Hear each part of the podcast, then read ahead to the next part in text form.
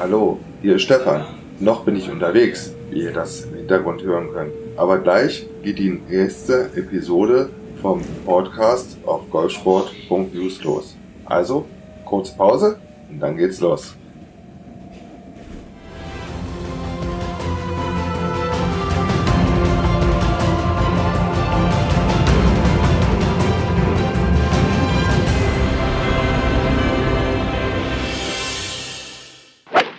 Hallo zusammen, hier ist Stefan vom Golfsport.news, den Podcast. Heute gibt's wieder eine aktuelle Ausgabe und wir schauen erstmal, wie sich die Damen und Herren im Profigolf am letzten Wochenende geschlagen haben. In Rogers, Arkansas spielte am letzten Wochenende die LPGA Tour und mit dabei natürlich Sandra Gahl und Caroline Massot. Während Caroline Massot leider den Cut nach einer 73er und 70er Runde verpasste und damit, was das Finanzielle betrifft, leer ausging, landete Sandra Gahl auf einen geteilten 25. Platz und konnte damit einen Scheck über 17.519 Dollar entgegennehmen. In den drei Runden spielte sie eine 71, 66 und 68 und lag damit acht unter Paar. Die Siegerin aus Korea, So Yeon-ryu, spielte eine 65, 61 und 69 und lag damit 18 unter Paar und ihr Scheck fiel etwas größer aus. Sie bekam einen Scheck über 300.000 Dollar. Und am Donnerstag geht's schon weiter. Auf der LPGA Tour. Die KPMG Women's PGA Championship in Olympia Fields in Illinois stehen auf dem Programm. Und natürlich sind unsere beiden deutschen Damen auch wieder am Start. Caroline Marceau startet von T10 morgen um 8.40 Uhr. Sandra Gahl geht 10 Minuten später von T1 auf die Runde. Und wie gewohnt werde ich euch natürlich in der nächsten Woche wieder informieren, wie die beiden Damen auf der LPGA Tour abgeschnitten haben. Und wer sich am Wochenende mal einen Blick verschaffen will, der geht einfach mal auf lpga.com und dort findet er das Turnier und auch das Leaderboard. Auf der Ladies European Tour ist auch am folgenden Wochenende nichts los, aber ab dem 6.7. bis 9.7. stehen die Ladies European Thailand Championship im Phoenix Gold Golf and Country Club in Thailand auf dem Programm. Dann werde ich euch natürlich wieder ausführlich von den Damen berichten, die auf der Ladies European Tour unterwegs sind, denn da sind auch mehr deutsche Damen unterwegs. So, das soll es zu den Damen gewesen sein. Dann wollen wir nochmal über den großen Teich nach Amerika schauen und gucken uns mal an, was auf der PGA Tour die Herren so getrieben haben. Natürlich war auch wieder Alex Jaker mit dabei. Auf der PGA Tour stand die Travelers Championship in Cromwell auf dem Programm am letzten Wochenende. Und Alex Jaker spielte dort nur drei Runden. Und zwar eine 69, 70 und 76 und wird im Leaderboard als MDF geführt. MDF steht für Made Cut Did Not Finished. Aber viel interessanter war es, was vorne bei diesem Turnier ablief. Denn nach 72 Löchern gab es zwei Golfer, die mit minus 12 sich den ersten Platz teilten. Das waren die beiden Amerikaner Jordan Speed und Daniel Berger. So musste das Playoff entscheiden. An Hole 18, einem Paar 4. Und dieses Loch gewann mit einem wunderbaren Schlag aus dem grünen Bunker Jordan Speed, der dort ein Birdie spielte. Und wir konnten das erste Mal von Jordan Speed erleben, wie es ist, wenn man auch als Golfer auf der Professional Tour mal so richtig ausflippt. Aber die Videos werdet ihr bestimmt in den sozialen Medien schon gesehen haben. Ansonsten schaut einfach mal auf meiner Facebook-Seite golfsport.news. Da findet ihr, wenn ihr ein bisschen runterscrollt, glaube am Montag oder Dienstag habe ich das geteilt, das Video von Jordan Speed. Und nachdem am letzten Wochenende 6,8 Millionen Dollar ausgeschüttet wurden, werden an diesem Wochenende bei den Quicken Loans National 7,1 Millionen in Potomac ausgeschüttet. Titelverteidiger ist Billy Hurley III., der im letzten Jahr 1,242 Millionen Dollar für seinen Sieg bekam. Ich werde euch natürlich wie immer in der nächsten Woche wieder informieren, wer dieses Turnier gewonnen hat. Und wer am Wochenende mal auf das Leaderboard schauen will, geht einfach auf pgatour.com und findet dort alle Informationen zu diesem Turnier. Auf der PGA Tour Champion standen am letzten Wochenende die American Family Insurance Championship auf dem Programm. Wollen wir doch mal schauen, was da so los war. Bei diesem Turnier war Bernhard Langer nicht anwesend und Fred Copples gewann mit minus 15 das Turnier. Er spielte bei den äh, Senioren wird ja bei drei Runden gespielt, eine 67er, 68er und 66er Runde und lag damit, wie gesagt, bei minus 15 und zwei Schläge vor dem Rest des Feldes. Und ab morgen spielen die Senioren auch mal wieder über vier Tage. Die US Senior Open Championship stehen auf dem Programm. Mit dabei natürlich Bernhard Langer. Auf der Web.com Tour geht's nach Nashville. Dort stehen die Nashville Golf Open benefiting the Sneaker Foundation. Meine Herren Gesangsverein, man kann sich aber auch mit den Titeln einen Zungenbrecher holen. Und bestimmt werden wir dort auch wieder einen Deutschen finden. Ich scrolle gerade mal das Leaderboard runter und ich finde Jeremy Paul, der um 8.25 Uhr morgen Ortszeit startet. Wollen wir mal schauen, ob wir noch einen Deutschen finden. Und Stefan Jäger, wie gewohnt, er startet um 13.35 Uhr Ortszeit von T10. Stefan Jäger ist auch derjenige, der die Web.com Tour Wertung im Moment anführt. Denn immerhin hat er bis zum heutigen Tag bereits 249.855 Dollar auf der Web.com Tour eingespielt. Nur mal so zum Vergleich. Der Sieger des letzten Jahres der Web.com Tour, Westy Ryan, brachte es auf 449.392 Dollar. Also, Stefan Jäger spielt auf der Web.com Tour eine super Serie. Und wie gewohnt werde ich euch natürlich auch von diesem Turnier in der nächsten Woche wieder berichten. Aber jetzt schauen wir mal auf das letzte Wochenende auf der European Tour, die ja Zwischenstopp in München Eichenried gemacht hat. Und mit dabei waren natürlich reichlich deutsche Golfer. Und natürlich waren unsere Hoffnungen, also zumindestens bei denen, die durch die deutsche Brille schauten, ganz und gar auf Martin Keimer gesetzt. Aber es sollte ganz anders kommen. Aber fangen wir nochmal ganz vorne an. Bei dem BMW International Open, wo es immerhin auch um zwei Millionen Euro geht, fing alles relativ entspannt an. Am Mittwoch, also am letzten Mittwoch, stand das Pro-M-Turnier auf dem Programm und Martin Keimer hatte ja über ein ähm, Gewinnspiel sozusagen einen Startplatz in seinem Pro-M-Flight verlost. Den gewann ein zwölfjähriger Bänger aus der Schweiz mit einem super tollen Trickshot-Video, was man auch bei Facebook auf der Seite von Martin Keimer sehen kann. Also der zwölfjährige tigerte mit Martin Keimer und Felix Neureuter und einem sehr bekannten deutschen Bobfahrer am Mittwoch über die 18 Löcher und spielte diese natürlich auch.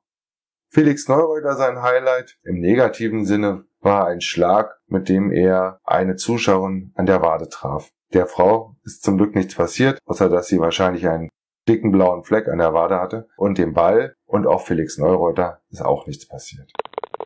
Von den über ein Dutzend deutschen Golfern schafften es nicht allzu viele, dann auch ins Wochenende. Fangen wir einfach mal bei dem Leaderboard ganz unten an.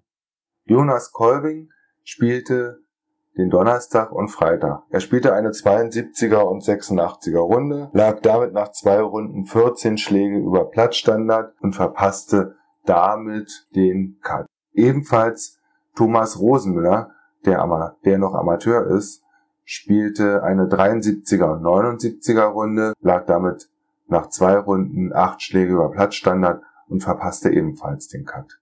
Hindrich Arkenau brauchte zwar einen Schlag weniger, spielte eine 78er und 73er Runde, aber auch er schaffte mit plus sieben den Cut nicht.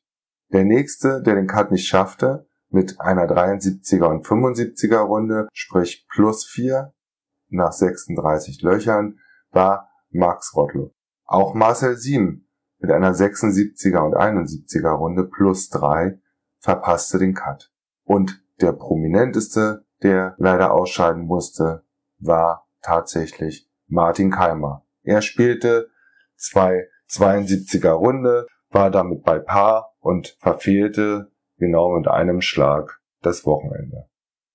Und mit dem gleichen Ergebnis verabschiedete sich nicht nur Martin Keimer, sondern auch Bernd Ritthammer, der eine 73er und 71er Runde spielte, und Alexander Knappe, der am ersten Tag noch eine 69er Runde hinlegte, aber dann am Freitag eine 75er Runde nachlegte. Das waren die deutschen Herren, die es leider nicht ins Wochenende schafften.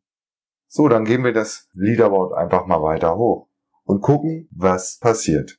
Maximilian Kiefer durfte noch die dritte Runde spielen, spielte dort eine 75er Runde und musste sich dann dem zweiten Cut geschlagen geben. Mit plus eins kam er dann auf den geteilten 82. Platz. Sebastian Heisele, der mit einer 70, 73, 68 und 77 zumindestens alle vier Runden spielen konnte, kam genau mit einer Punktlandung, sprich mit 288 Schlägen, sprich Paar, zurück ins Clubhaus am Sonntag und landete auf den geteilten 73. Platz. Max Kramer war genau ein Schlag besser nach vier Runden. Er kam auf den geteilten 67. Platz. Der beste Amateur war Max Schmidt aus Deutschland. Er lag nach vier Runden bei zwei Schlägen unter Platzstandard. Er spielte eine 74er, 67er, 70er und 75er Runde und benötigte für, den, für die 72 Löcher 286 Schläge. Damit landete er auf den geteilten 59. Platz. Auf den geteilten 51. Platz kam Florian Fritsch mit minus 3. Er spielte eine 69er, 73er, 72er und 71er Runde. Der beste Deutsche landete auf den geteilten 26. Platz.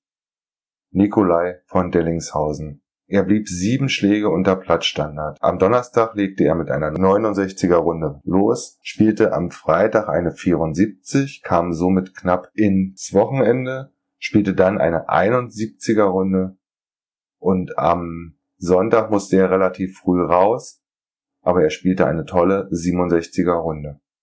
Damit war er, wie gesagt, der beste Deutsche in München-Eichenried. Irgendwie sah es nach drei Tagen so aus, als wenn Sergio Garcia, der Masters-Sieger aus Spanien, das Turnier für sich entscheiden würde. Aber es kam irgendwie alles ganz anders. Er spielte, also Sergio Garcia, spielte am Finaltag mit Richard Bland aus England im letzten Flight. Und ein belgischer Spieler, Thomas Detri, und ein Argentinier, Andres Romero, der eingeladen wurde, bei diesem Turnier teilzunehmen, waren sozusagen die vier Personen, die sich um den Sieg prügelten. Unterm Strich gewann der Argentinier Andres Romero mit einem Schlag Vorsprung. Er spielte 17 Schläge unter Paar. Er startete am Donnerstag mit 67, am Freitag folgte eine 71er Runde, am Samstag eine 68er und am Finaltag eine tolle 65er Runde. Während es wie gesagt so aussah, am Sonntag früh, dass Sergio Garcia das sein Turnier nach Hause spielt und eigentlich nur Richard Bland in seinem Flight der Gegner war, musste man feststellen, dass die beiden nicht wirklich zusetzen konnten. Denn sie spielten beide am Finaltag nur eine 69er Runde. Mit minus 16 lagen sie dann auch einen Schlag der Richter hinter dem Argentinier. Minus 16 spielte auch der junge Thomas Detri aus Belgien, der am Finaltag noch einen großen Sprung nach vorne machte mit seiner 66er Runde. Natürlich habe ich auch das drumherum so ein bisschen beobachtet. Und was sehr schön war, in Sport 1 ähm, wurde tatsächlich im ganz normalen No-Pay-TV Golf übertragen. Es gab jeden Tag spät abends eine halbe oder eine Stunde Zusammenfassung und am Samstag und Sonntag wurden mehrere Stunden am Stück übertragen. Hut ab Es war eine tolle Berichterstattung vom Turnier. Aber ich möchte auch nochmal zu Martin Keimer und natürlich den Erwartungen, die wir alle hatten, ähm, ein paar Worte sagen. Martin Keimer ist ja relativ selten in Deutschland unterwegs, verständlicherweise, weil die meisten Turniere finden ja im Ausland statt. Und wenn er dann schon mal hier ist, dann nimmt er sich so viel Zeit für seine Fans, für Werbeaktionen, für Marketingtermine. Da frage ich mich ganz unruhig, hat er dann überhaupt noch Zeit, sich auf das Spiel vorzubereiten? Ich glaube nicht. Und das erklärt einfach auch das Abschneiden bei diesem Turnier, egal ob es in Köln oder in München stattfindet, was ja immer im Wechsel ist. Er hat einfach den Kopf zu voll mit tausend anderen Sachen. Aber nichtsdestotrotz, die Bilder, die man von ihm gesehen hat, er war immer freundlich, er hat sich für jeden Fan Zeit genommen und er war vielleicht innerlich nicht zufrieden mit seinem Spiel. Aber er war wieder ein toller Botschafter für den Golfsport auch wenn er das nur über zwei 18-Loch-Runden am Freitag und am Donnerstag zeigen konnte.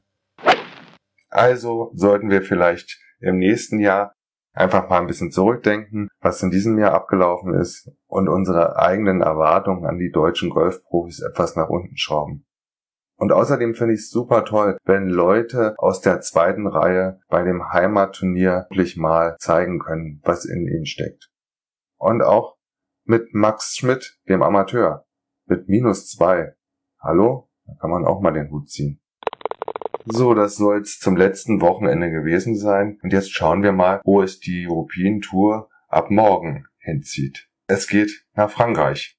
Die HNA Open de France stehen auf dem Programm. Und immerhin sind sieben Millionen Dollar im Pott. So, und dann schauen wir mal aufs Leaderboard, wer am Donnerstag wann von den Deutschen loslegt. Marcel Sieben startet um 7.40 Uhr als erster Deutscher, der aktuell auf dem Weltranglistenplatz 397 geführte Deutsche, hat sich eigentlich bei den Turnieren in Frankreich immer sehr wohl gefühlt. Wollen wir mal schauen, wie er sich dort schlägt. Alexander Knappe startet um 8.10 Uhr, er ist der Nächste. Dann folgt um 8.10 Uhr, muss ich mal gerade gucken, ah, Alexander Knappe startet von T1 und Martin Keimer startet von T10 um 8.10 Uhr. Falls es euch interessiert, Martin Keimer ist aktuell auf der Weltrangliste auf Platz 57. Bernd Ritthammer ist der nächste Deutsche, der von T1 um 9.20 Uhr in Paris auf die Runde geht. Sebastian Heisele startet um 12.50 Uhr von T10 und Maximilian Kiefer ebenfalls von T10 um 13 Uhr. Florian Fritsch startet um 14.10 Uhr ebenfalls von T10. Jo, das sind alle Deutschen, die in Frankreich ab Donnerstag früh auf die Runde gehen und sich mit gut 150 anderen um die 7 Millionen Dollar golfen, nicht prügeln. Heute prügeln sie sich nicht. Bei der Herren-Weltrangliste in Sachen Golf hat sich nicht viel getan. Dustin Johnson ist weiterhin auf Platz 1. Jordan Speed durch seinen Turniersieg bei dem auf der PGM Tour rutscht von Platz 6 auf Platz 3 hoch. Damit verdrängt er Rory McIlroy, Jason Day und Sergio Garcia jeweils um einen Platz. Und ansonsten hat sich in den Top 10 nicht wirklich was getan. Und wenn wir uns die Deutschen auf der Weltrangliste anschauen, wie gesagt, Martin Keimer ist jetzt auf Platz 57. In der letzten Woche war er noch auf Platz 56. Und der einzigste, der sich, nee, das ist nicht ganz richtig, aber zumindestens äh, in München nach vorne arbeiten konnte, war Nikolai von Dellingshausen. Er war vor dem Turnier auf Platz 492 und wird in dieser Woche auf Platz 463 geführt. Auf der Challenge Tour wurde ja in Dänemark gespielt Dort spielte unter anderem Dominik Voss und er konnte einen richtig großen Sprung machen von Platz 734 auf Platz 520. Und auch Max Hortloff konnte sich von 535 auf 534 verbessern. Und ansonsten zeigt der Pfeil bei allen anderen deutschen Golfern, die auch in der Weltrangliste geführt werden, nach unten. So, damit hätten wir den Teil was Profigolfen betrifft, einfach mal abgeschlossen. Und jetzt mache ich eine kleine Pause und dann geht's weiter. Unter anderem natürlich mit dem neuen Thema Hole 19, sprich Clubhausterrasse. So, die Stimme ist wieder geölt und jetzt geht es weiter mit Hole 19. Ich hatte ja am 16. Juni in meinem Blog auf golfsport.news euch aufgerufen, euch zu melden, ähm, damit wir mal so über Golf einfach schnattern können und ich dann dort einen Podcast draus machen kann oder ein Interview. Der Hashtag lautet Golfer Clubhaus Terrassengeräte. Schaut einfach mal in meinem Blog nach, wer Lust hat, mit mir darüber zu reden, Entschuldigung, wer Lust hat, mit mir darüber zu reden, findet dort alle weiteren Informationen, wie das ablaufen soll, worum es mir geht, was für Voraussetzungen rein technischer Natur gefordert werden. Das findet ihr alles in dem, in dem Beitrag. Die Überschrift lautet Wanted Golfer innen mit Mikro. Ich würde mich freuen. Bisher haben sich zwei, drei Leute gemeldet, die Interesse dran haben. Wie das dann technisch gelöst wird, ist noch nicht ganz klar, aber ich will halt noch ein paar Leute mehr zusammenbekommen, so dass man vielleicht für die nächsten Monate, ich möchte das auch nicht mehr als einmal im Monat dann machen, Entschuldigung, dass man vielleicht einen größeren Pool an Golferinnen und Golfer wie du und ich findet, mit denen man dann über ein, zwei oder drei Themen an dem Tag spricht und jeder mal seinen Senf dazu äh, abgeben kann und äh, wir damit vielleicht eine ja, Diskussion auch im Netz äh, auslösen können über die Themen, die uns dann entsprechend beschäftigen. Es ist auch nicht so, dass ich nur die äh, Themen vorgeben will, sondern ich will natürlich auch Input von euch haben, was für Themen gerade aktuell in Sachen Golf für euch interessant sind. Ach, was gibt es denn noch so? Zu einem vernünftigen Golfer, der mit seinem Golfspiel Geld verdient, gehört natürlich auch ein Caddy. Und in den letzten Wochen gab es eine Ankündigung, dass eine 25-jährige Golfer-Ehe nach der Saison getrennte Wege geht. Phil Mickelson und sein Caddy Jim McKay trennen sich. Also eigentlich war Jim McKay vom ersten Abschlag der Profikarriere von Phil Mickelson als Caddy dabei. Warum und wieso? Die Gründe, die behalten die beiden für sich, was ich auch völlig okay finde. Aber auch dazu hatte ich bereits am 23. im Blog einen Beitrag veröffentlicht. Also wer Lust hat, kann sich den ja gerne mal auf golfsport.news durchlesen. Da gibt es ein paar Informationen mehr dazu. Ich finde, man sollte auch nochmal über die Medienpräsenz der der Golfturniere der Professionals reden. Bei dem BMW International Open war ja, wie ich vorhin ja bereits erwähnte, auch Sport 1 als Sender entsprechend tätig und ich fand die ganze Berichterstattung äußerst interessant. Man ist auch nicht unbedingt davon ausgegangen, dass nur Nicht-Golfer vor dem Fernseher sitzen und man halt sozusagen jeden Schwung, jeden Stand und jeden Schläger erklären musste. Es war eine super Mischung. Was ich auch super toll fand, dass der ein oder andere deutsche Profi nach seiner Runde sich doch noch die Zeit genommen hat und in die Sprecherkabine gekommen ist und man dann nochmal die Live-Bilder auch von einem Profi kommentiert, ja, Revue passieren lässt. Also da kamen dann ganz interessante Geschichten über die Grüns in Eichenried äh, hervor, beziehungsweise warum man äh, auf die oder die Seite spielt oder wie der Wind sich entsprechend verhält. Also das war eine gesunde Mischung von, ich sag mal, nackten Fakten und äh, ein bisschen Smalltalk und halt interessanten Insiderwissen von denen, die halt gerade auf der Runde unterwegs waren. Hut ab und ich würde mich freuen, wenn's in No Pay TV ein bisschen mehr Golf geben würde. Gerade am Wochenende, wenn wir ja selber alle unterwegs sind und auf unserer Tour den Golfball vom Tee zum Loch treiben und das über 18 Löcher am Samstag und über 18 Löcher am Sonntag, da brauche ich eigentlich keine Live-Berichterstattung von irgendwelchen Turnieren, weil ich bin draußen. Ich bin selber unterwegs. Viel spannender wäre es, wenn es, so wie es jetzt an dem Wochenende in München war, am Abend eine Zusammenfassung gibt. Gut, vielleicht nicht um 23 Uhr, aber vielleicht um 22 oder um 21 Uhr. Halbe Stunde oder Stunde kompakt Bericht über den Tag oder den Turniertag, der dann bereits hinter einem liegt und noch ein bisschen Hintergrundberichte und meinetwegen auch noch ein bisschen Aufbereitung, äh, was Informationen rund um die Schläger und was auch immer. Also alles, was so auch drumherum passiert. Das wäre ein schönes Format, eine Stunde kompakt am Turniertag, am Abend. Dann kann man in Ruhe tagsüber selber Golf spielen und am Abend kann man schauen, was die Profis tagsüber für Mist verzapft haben und kann dann selber feststellen, oh, die können ja auch aus 30 Zentimeter daneben packen.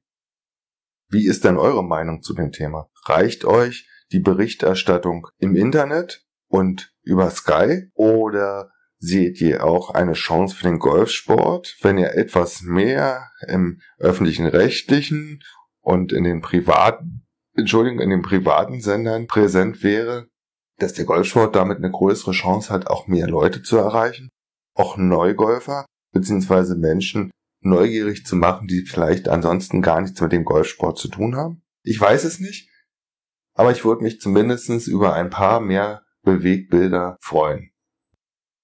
So, liebe Golferinnen und Golfer, das war's am Mittwoch, wie gewohnt, von Stefan auf golfsport.news, der Podcast. Und am nächsten Mittwoch erzähle ich dann neuere Sachen von den Turnieren von diesen Wochenenden und von den Turnieren, die am nächsten Wochenende vor der Tür stehen. Also lasst euch überraschen. Bis dahin wünsche ich euch allen Golfern vor allen Dingen ein schönes Spiel, viel Spaß und ich würde mich freuen, wenn ich ein bisschen Feedback auch von euch bekomme, was zum Beispiel Themen betrifft, die ihr interessant findet, über die man mal reden könnte. Und ein letzter Aufruf hier im Podcast. Ich würde mich über weitere Golfer freuen, die mit mir gemeinsam einen Podcast über 20, 30, 40 Minuten machen, wenn wir dann so wie auf der Clubhausterrasse über Golf und die Welt reden.